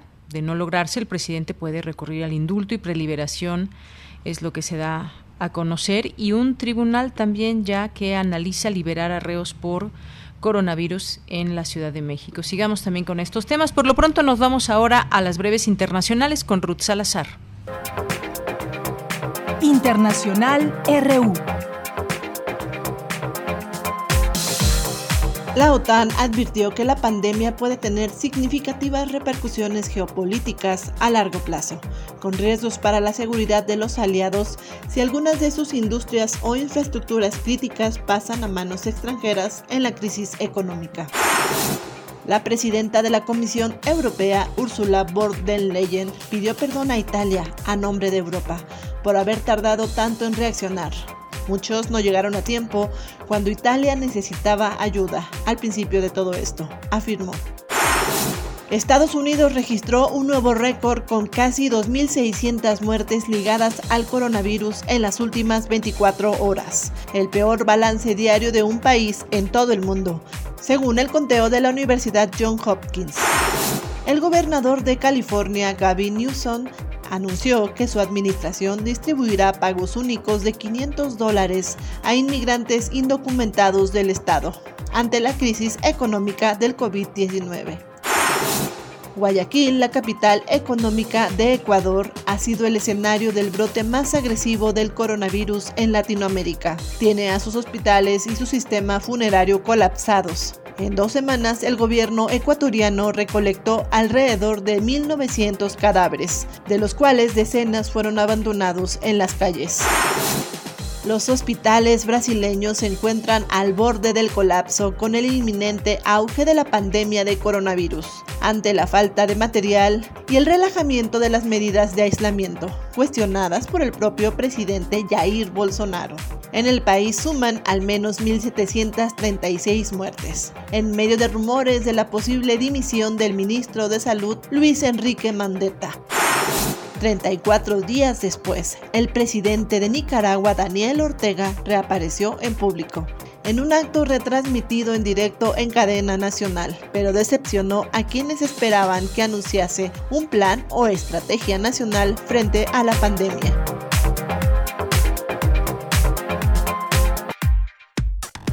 Relatamos al mundo. Relatamos al mundo. Bien, pues continuamos. Después de las breves internacionales, esta cifra tremenda, 2.600 muertos en Estados Unidos en las últimas 24 horas. Bueno, pues vámonos a otras cosas, vamos a platicar del libro Los hijos de Gregoria. Y para ello me enlazo hasta Dinamarca, allá están los autores de este libro, Claudia Adet, que es comunicóloga, fotógrafa y activista, actualmente vive allá en Copenhague y se dedica a la fotografía editorial y a la gestión de proyectos artístico-culturales y es cofundadora de las organizaciones Muévete por tu ciudad en Ciudad de México y Se Cultura en Copenhague. Y también eh, está Regnar Christensen, que es doctor en antropología de la Universidad de Copenhague y actualmente es asociado externo del Departamento de Estudios Transculturales y Regionales de la Universidad de Copenhague. Pues a los dos les doy la más cordial bienvenida a este espacio Prisma RU de Radio UNAM. ¿Qué tal? Muy buenas tardes. ¿Qué tal? Buenas tardes. Sí, muy buenas tardes.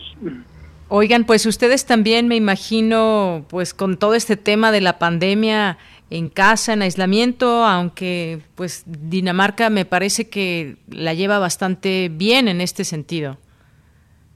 Pues sí, aquí seguimos eh, más o menos en confinamiento, ya empezó a, abrirse, ya empezó a salir la gente, eh, va por partes, pero sí hemos estado ya un mes encerraditos. Bien, eh, Claudia eh, Regnar, yo quisiera preguntarles ya sobre este libro. Tuve oportunidad de leer apenas el primer capítulo y la verdad es que sí me quedé picada con la historia, porque Los hijos de Gregoria es un libro testimonial. Eh, un relato bastante crudo de una familia mexicana que, como muchas otras, a lo largo de las generaciones, de los años que van pasando y van pasando sexenios y van pasando una serie de programas de gobierno en los que no todos son beneficiados o a no todos alcanzan las oportunidades de la misma manera. Y esta familia pues ha sido víctima del fracaso de esas políticas sociales en México y entonces ustedes hacen a través de los personajes este recuento de una historia, un relato bastante impactante. Platícanos, Claudia Regnar, sobre su libro. Eh, sí, eh, pues eh, ciertamente es una familia mexicana, ¿eh? pero yo, yo estoy de acuerdo que, que sí son víctimas de, programas sociales en ese sentido, pero las personas mismas de la familia no se ven como víctimas. Y yo creo que es bien importante es gente bien eh, orgullosa eh, y, luchan diario para la sobrevivencia y ponen mucho eh, mucho énfasis en esto. ¿eh? Es una historia además, eh, Regnar, Claudia, que comienza relatándose en aquel 1985 donde mucha gente perdió su casa, perdió todo y una de esas familias es esta, la de los, eh, los hijos de Gregoria. Sí, eh, la familia Rosales, que efectivamente perdió su casa en el 85 y aparte de esa, pues tiene un montón de tragedias en, a lo largo de, su historia. Y que sí, como Regnar decía, es una familia que no se ven como víctimas.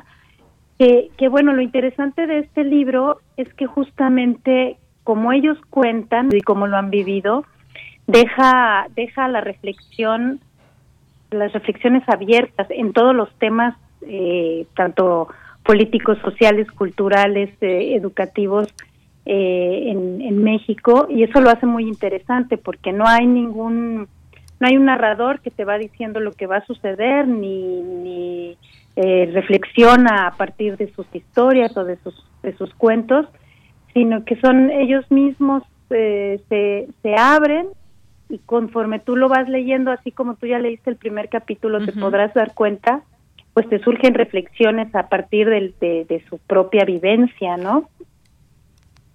Así es, de su propia vivencia y además, pues muy interesante cómo lo van narrando porque nos ubica en eh, lugares propios de la Ciudad de México y le da voz a esta familia que además representa a muchas familias y a muchos personajes. La mamá que tiene muchos hijos, en este caso Gregoria, que tiene siete hijos y que tiene que salir adelante, que tiene que sacar adelante a su familia ella sola. Y entonces pasa una serie de situaciones, ya decía eh, tu compañero, una mujer muy luchona, una mujer que se enfrentó así, sola a la vida y a la situación que, que, la rodea. Es muy interesante también escuchar esas voces de los distintos personajes que representan a una buena parte de la sociedad. Y, en realidad, eh, para, para mí en específico, sí fue como descubrir un género literario haciendo este libro, ¿eh? porque pues en realidad son sus voces, eh, eh, es, su idioma. Yo supongo que también te diste cuenta ¿eh? que esa es la jerga del calor de, de, estos de estas zonas.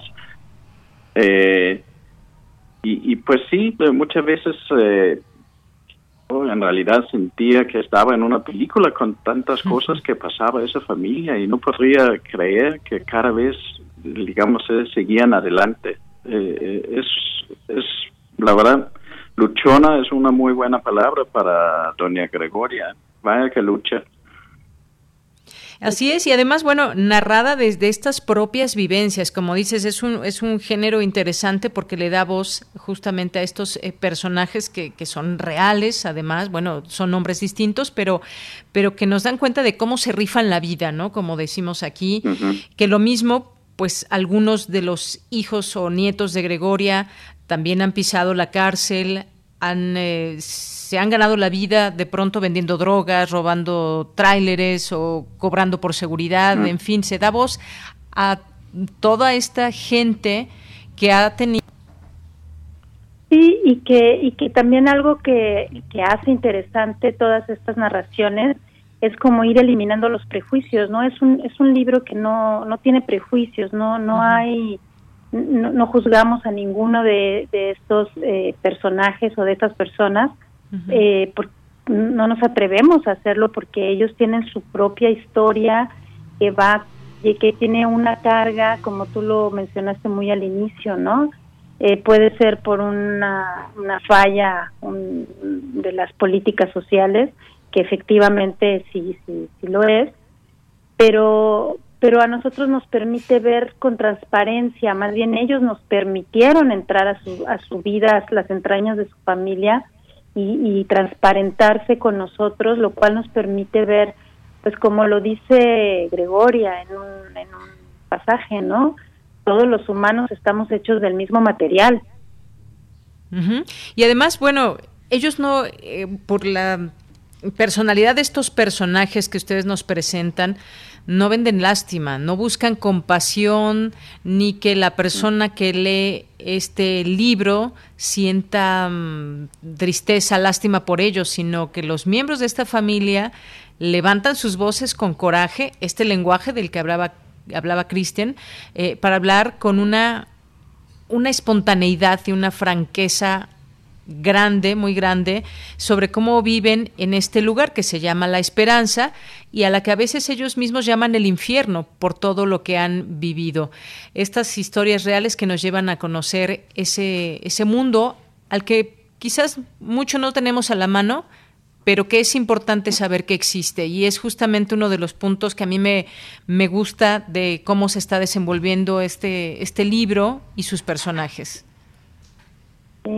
Y, fíjate que comentas algo interesante, ¿no? Que, eh, que no sabemos que existen. Yo creo que sabemos, de hecho se habla mucho de, de esos, de esas personas en, en, el contexto, en los medios, en, en, México constantemente estamos escuchando de esas personas, pero no, pero no como personas, sino como unos entes malos que están ahí eh, haciéndole daño a la gente pero justamente escuchar su propia voz y desde, desde dentro de la familia hace un, te, te, coloca en un marco diferente para, para verlos, es, es un es un es un es un cristal diferente con el que se les puede mirar y eso eso los humaniza, ¿no? Eso humaniza a todas estas personas que de alguna manera siempre hemos tenido. Que existen, de pronto se habla muy fácilmente de la pobreza, se habla muy fácilmente de que hay personas que están marginadas, que no tienen oportunidades, pero sabemos exactamente cómo viven, a qué se dedican, cuál es ese entorno o ese caldo de cultivo para que pues la realidad los haya puesto donde están y se dediquen a lo que se dedican. Algunos salen del tema de las drogas, vuelven a caer, pero finalmente es una realidad imperante en nuestro país. Y vamos a ver si es una realidad que, porque pues muchas muchas veces alguien no quiere reconocer esa realidad también, ¿eh? que, que es el coraje de esa gente, son muy valientes, también pueden hablar las cosas feas, digamos, y, bueno, en ese tiempo de Facebook y todo esto siempre es la imagen bonita, y aquí en realidad sí hablan de, pues de, cosas también eh, negras, eh, y pues ahí sí, a ver cómo, cómo lo recibe la gente, bueno, yo por lo menos estoy curioso.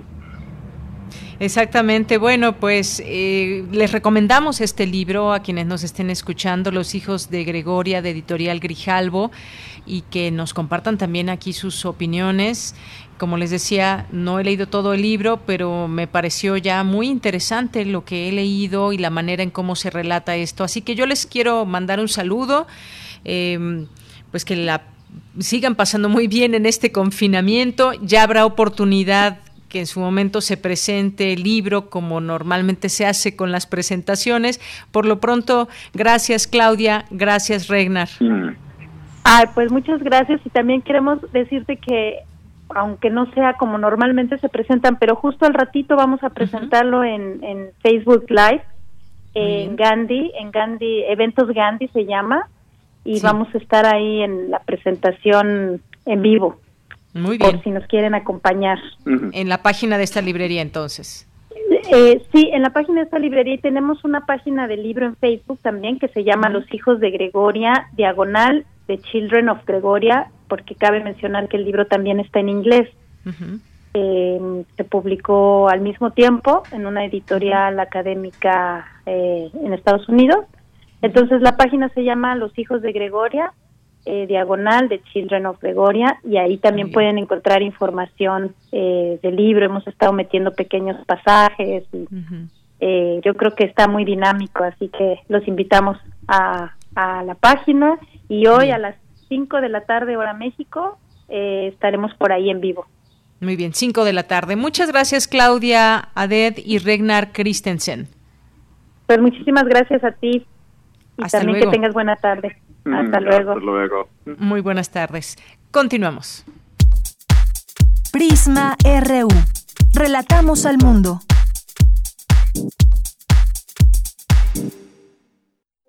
Queremos escuchar tu voz. Nuestro teléfono en cabina es 55 36 43 39.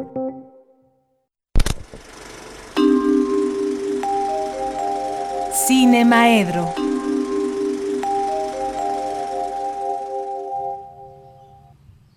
Bien, pues en un momentito más estaremos ya enlazándonos con el maestro Carlos Narro para hablar de cine, tal vez de algunas series, por ahí si está en casa, ojalá que nos tome la llamada porque ya lo estamos presentando en esta sección donde seguramente pues habrá muchas cosas interesantes que nos dirá. Carlos, ya estás por ahí, buenas tardes. Ya ando por aquí, ¿cómo están ustedes? Muy bien, muchas gracias. Qué bueno. ¿Tú cómo estás? En la cabina? Sí, todo bien, todo bien en cabina. Algunos estamos ya desde casa. ¿Y tú cómo estás? Pues yo desde casa. Y este y bien en lo general, aunque todos los días sigo haciendo mis berrinches. Mi berrinche de hoy, que los, los comparto, es la desaparición del FONCA, ¿no? Mm, claro. Ah, me parece que es verdaderamente una patosidad. Y considerar que el FONCA era exclusivamente las becas y pensar que se solucionará de otra manera es estar demoliendo, demoliendo, demoliendo. Y lo otro, bueno, pues un tema que he estado pensando varios días este eh, más, ya tengo la cabeza más fría pues para este para este tema y eh, me enteré de la existencia de un código de ética para la epidemia a través del Twitter de este Sergio Aguayo y verdaderamente bueno pues me indignó no me, indignó casi lo linchan y casi lo linchan con el pretexto de que tiene más de 70 años y bien que merece morirse o sea este código de este de ética para la eh, epidemia pues no fue firmado por la universidad el rector de la universidad se negó a firmarlo. Y se negó a firmarlo porque se lo sacaron de la manga. ¿Sí?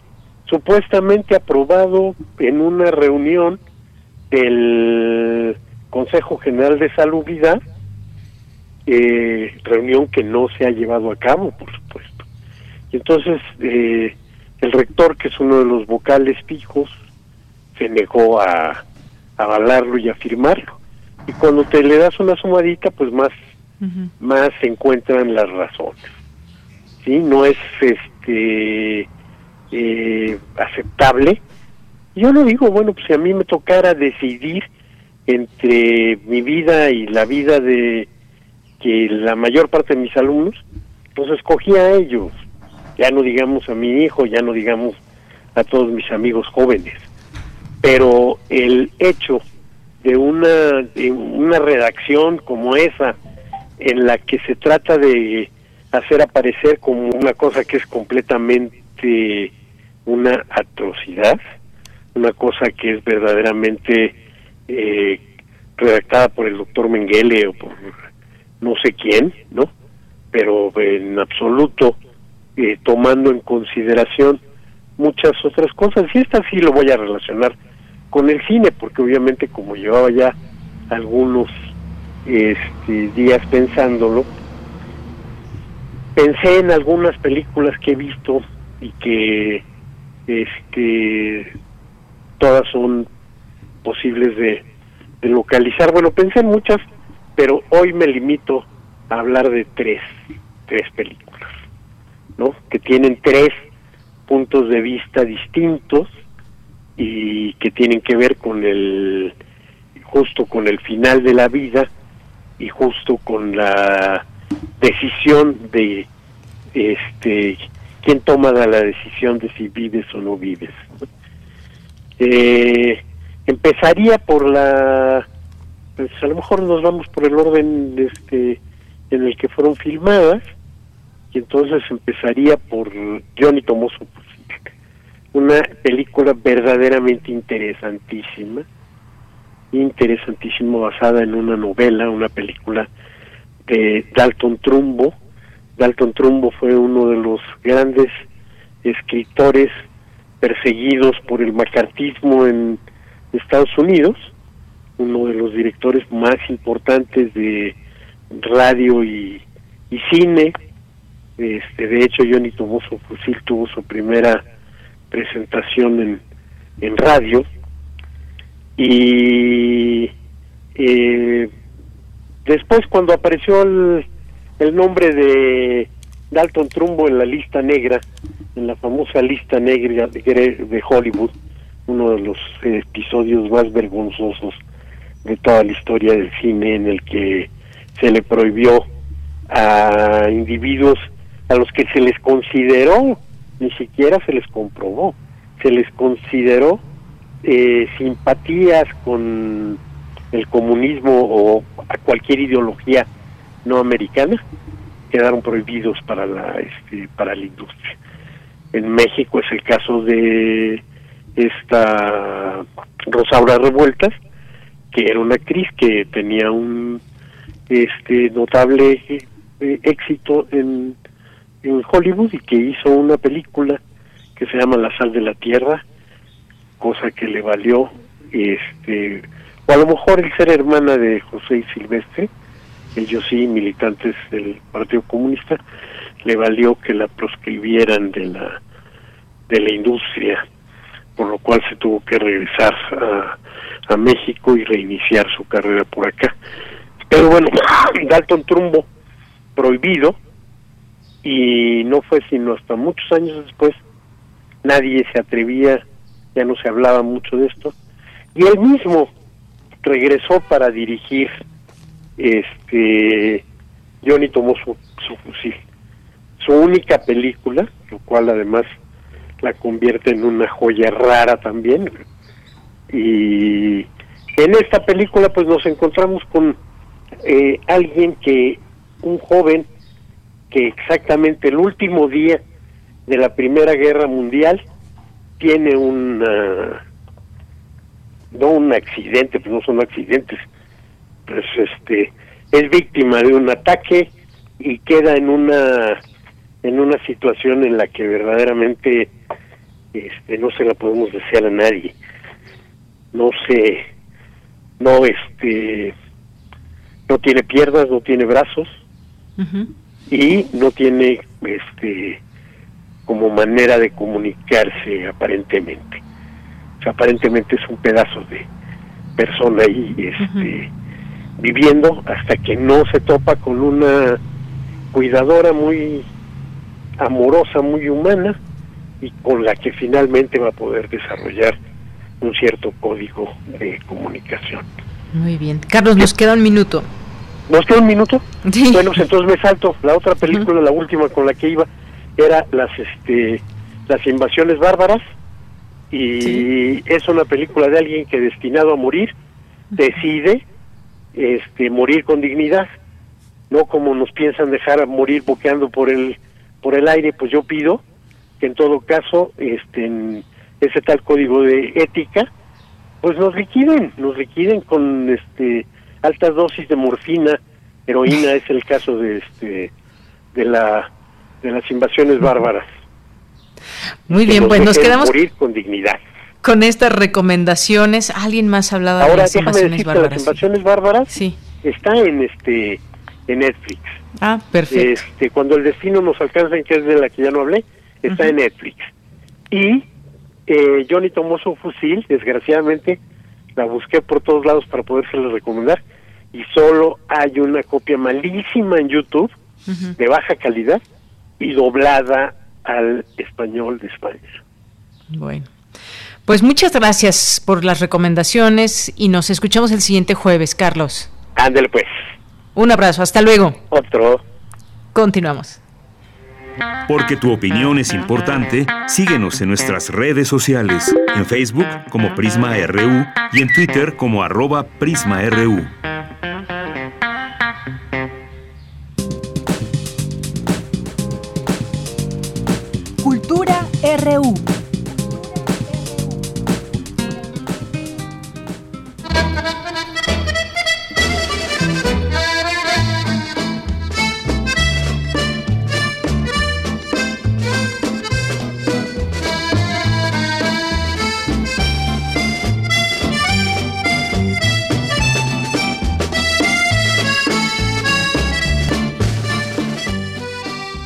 Bien, pues entramos a la sección de cultura y te saludamos, Tamara Quiroz, muy buenas tardes. Hola, Deyanira, auditorio, muy buenas tardes. Los saludo con mucho gusto y si nos escuchan por el 860 de AM, el 96.1 de FM o Internet, donde sea, qué bueno que siguen con nosotros y nos permiten acompañarlos. Antes de terminar el programa de hoy, quiero contarles que ante la contingencia sanitaria por la COVID-19, también en el marco del programa Cultura UNAM en Casa, uno de los recintos que se ha virtualizado es la Casa del Lago de la UNAM.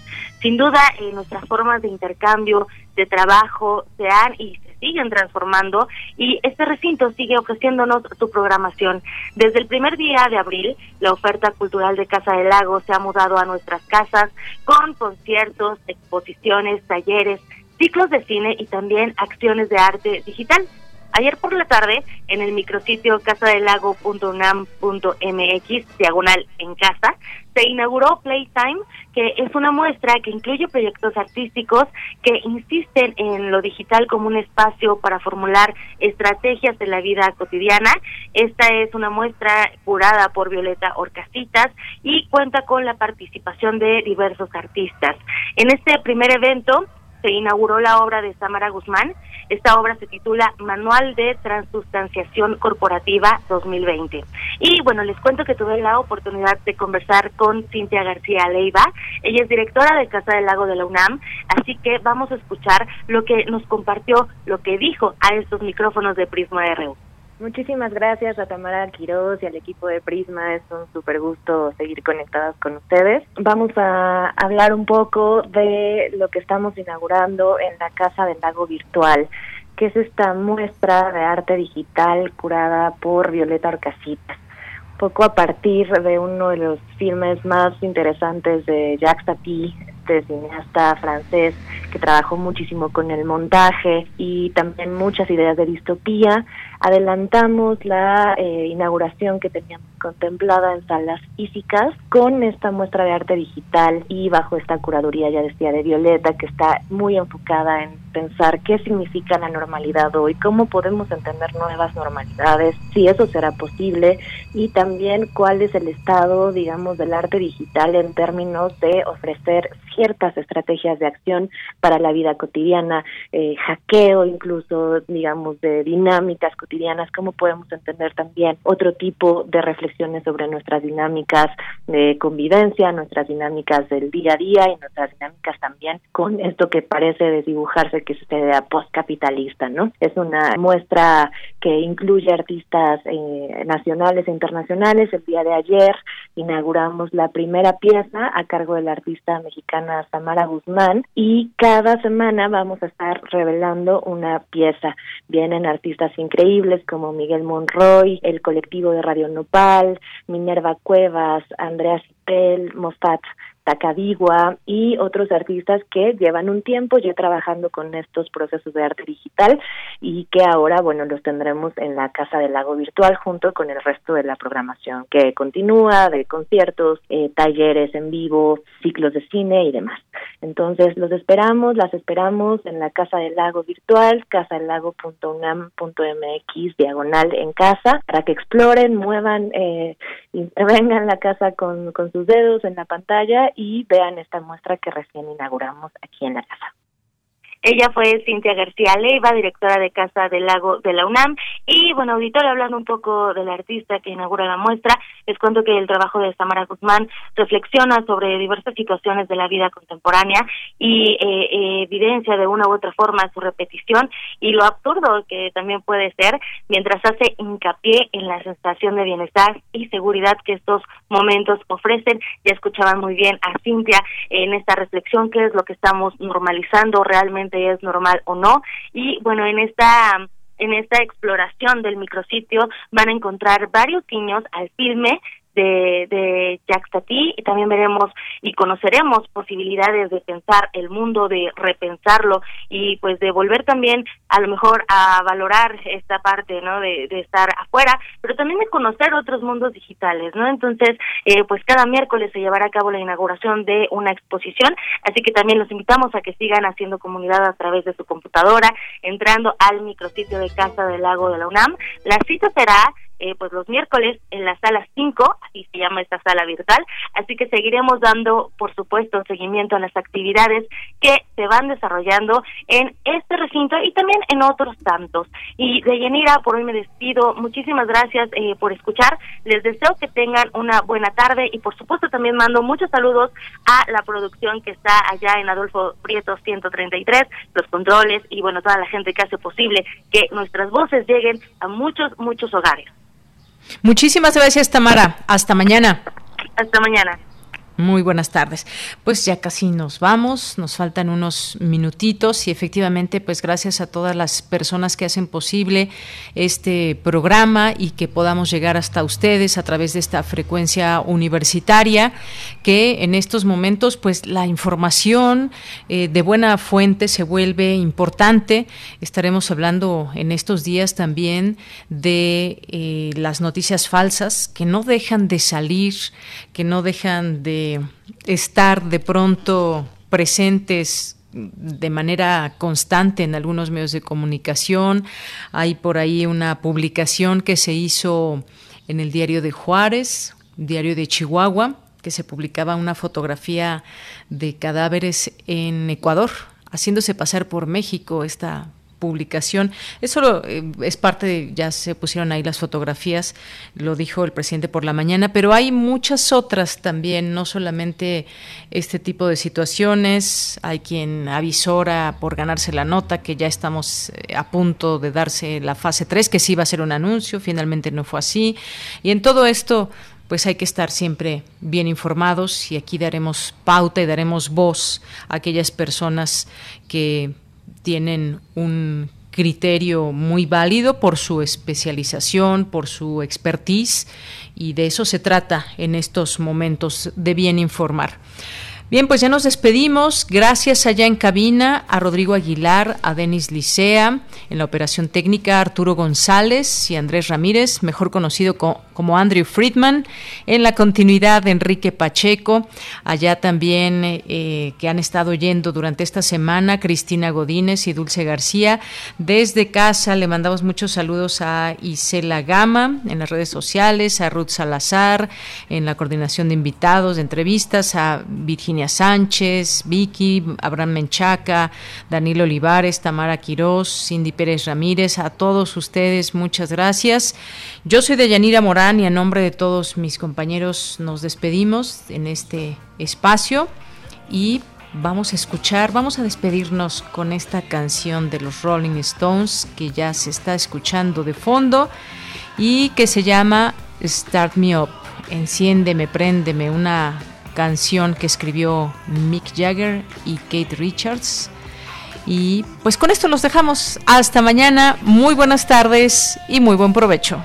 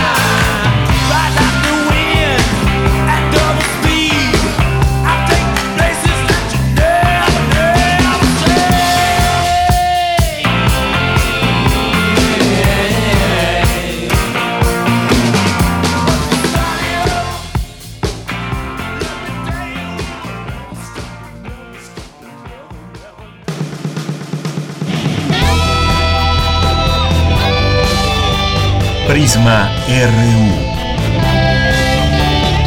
Relatamos al mundo.